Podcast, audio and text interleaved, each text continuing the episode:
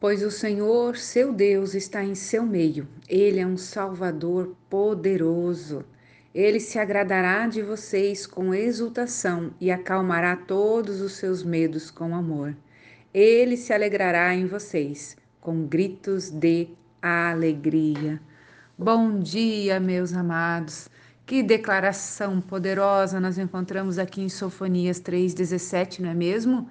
Ele se agradará de vocês com exultação e acalmará todos os seus medos com amor. Estava pensando sobre isso, meditando aqui nesta palavra, e mas olha só, ele precisa ser salvador poderoso. Não existe uma outra forma de ele acalmar os nossos medos com seu amor se ele não for o nosso salvador. Você já viu aquela situação, né, de pessoas, ou de repente você esteja passando por isso hoje, de quando você está no meio da presença de Deus, no meio de pessoas que estão adorando a Deus, você sente paz, você sente alegria, o seu coração fica cheio de alegria. Quando você sai deste meio, o seu coração já fica todo perturbado novamente, você já fica angustiado novamente. Você já parou para pensar o quanto que ele é salvador poderoso em você? Pois é. Porque se ele não é teu Senhor, ele não pode ser teu Salvador poderoso. Aqui é o grande segredo. Por isso que Davi vai nos lembrar, né? O Senhor é meu pastor e de nada terei falta. Se ele não for o meu Senhor, ele não pode me salvar. Esse é o grande detalhe dos nossos dias. Nós queremos um Salvador, mas sem que ele seja o Senhor. E aí nós não vamos usufruir da salvação que ele produz, porque a salvação poderosa de Deus nas nossas vidas, ele nos acalma dos nossos medos. Mas se ele não for Senhor, ele não pode ser Salvador. E aqui Jesus já nos ensinou, ele disse: vocês servirão apenas um Senhor, ou a Deus ou ao mundo. Não tem como servir aos dois. E quando nós servimos ao mundo, as nossas vontades estão em primeiro plano. Aquilo que nós queremos vem em primeiro plano. Agora, quando o Senhor Deus é o nosso Senhor, os planos dele vai vir em primeiro, em primeiro plano. A vontade dele precisa vir em primeiro plano, mesmo que pareça que não combina com a nossa vontade, mas é porque a vontade dele é boa, perfeita e agradável. Às vezes ela não é, é agradável aos nossos olhos à primeira vista, mas quando ela se cumpre, o nosso coração entra em paz, em descanso. Certa vez eu vi um pregador falando sobre o descansar em paz, né? Se escreve tanto descansar em paz nas lápides, mas quem está em Cristo descansa em paz hoje. O seu coração se acalma hoje. O medo dá lugar ao amor hoje. Hoje o amor de Deus me cobre, hoje o amor de Deus me guarda, hoje o amor de Deus me completa.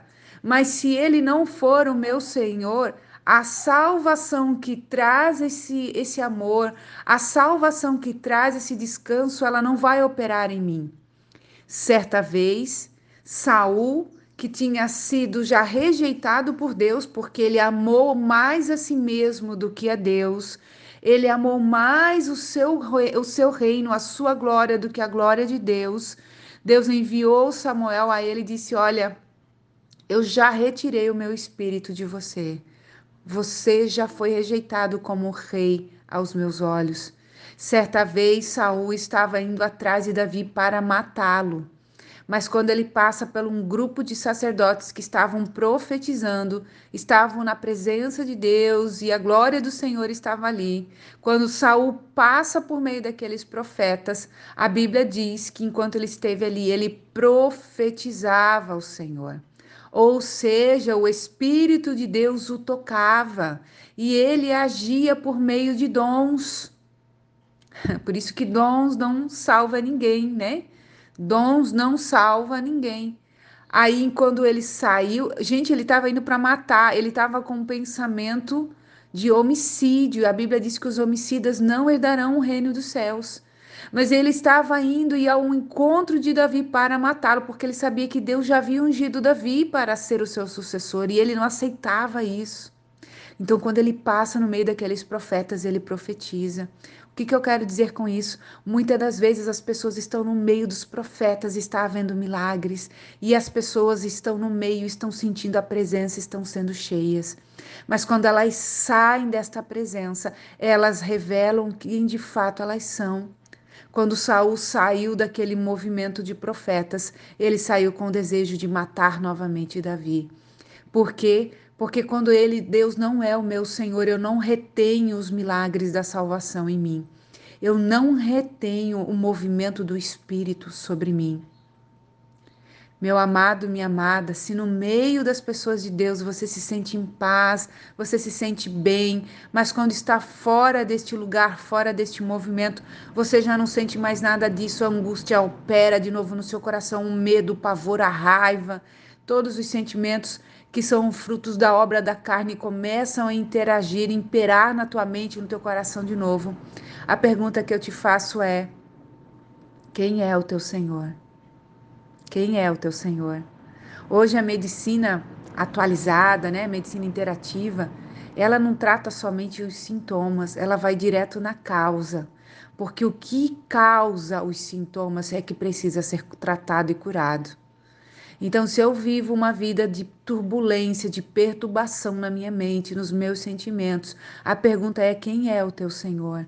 Às vezes o teu Senhor é um filho, às vezes o teu Senhor é o teu ego, às vezes o teu Senhor é o teu trabalho, às vezes o teu Senhor é a tua família. Eu não sei o que é o teu Senhor, mas observe-se. Observe-se, porque a salvação ela produzirá em nós amor, porque ela vai acalmar todos os nossos medos, todos os nossos pavores. Ele se alegrará em vocês com gritos de alegria. Você vai ouvir a voz de Deus de uma forma audível, porque gritos é alto, não existe grito baixo. Tá entendendo o que eu estou dizendo? Então, há algo sobrenatural para ser manifesto. Você está disponível para isso? Ele é o teu Senhor. Quem sabe anos atrás você já tenha feito uma oração de aceitação a Cristo. Você aceitou Ele como teu Salvador, como teu Senhor. Mas você se desviou desta oração, desta entrega. Então hoje você ainda crê que Ele possa te salvar, mas Ele já não governa a tua vida. Quem governa a tua vida são os teus próprios pensamentos, são as coisas desta vida, deste mundo. Cuidado, porque se ele não pode ser teu Senhor, ele também não pode te salvar. Que esta palavra possa ser profunda no seu coração, gerar vida no teu espírito. E se fizer sentido, encaminhe para mais alguém que você já percebe que há um bom tempo não consegue caminhar sozinha não conseguem mais sentir a presença do Senhor. Um dia até recebeu o Salvador, mas já não é mais Senhor. E por isso está caminhando por lugares terríveis, lugares sombrios, lugares de morte. Que essa palavra te revele, revele ao teu coração e revele aquelas pessoas que você sabe que precisam ouvir isso no dia de hoje. Deus te abençoe.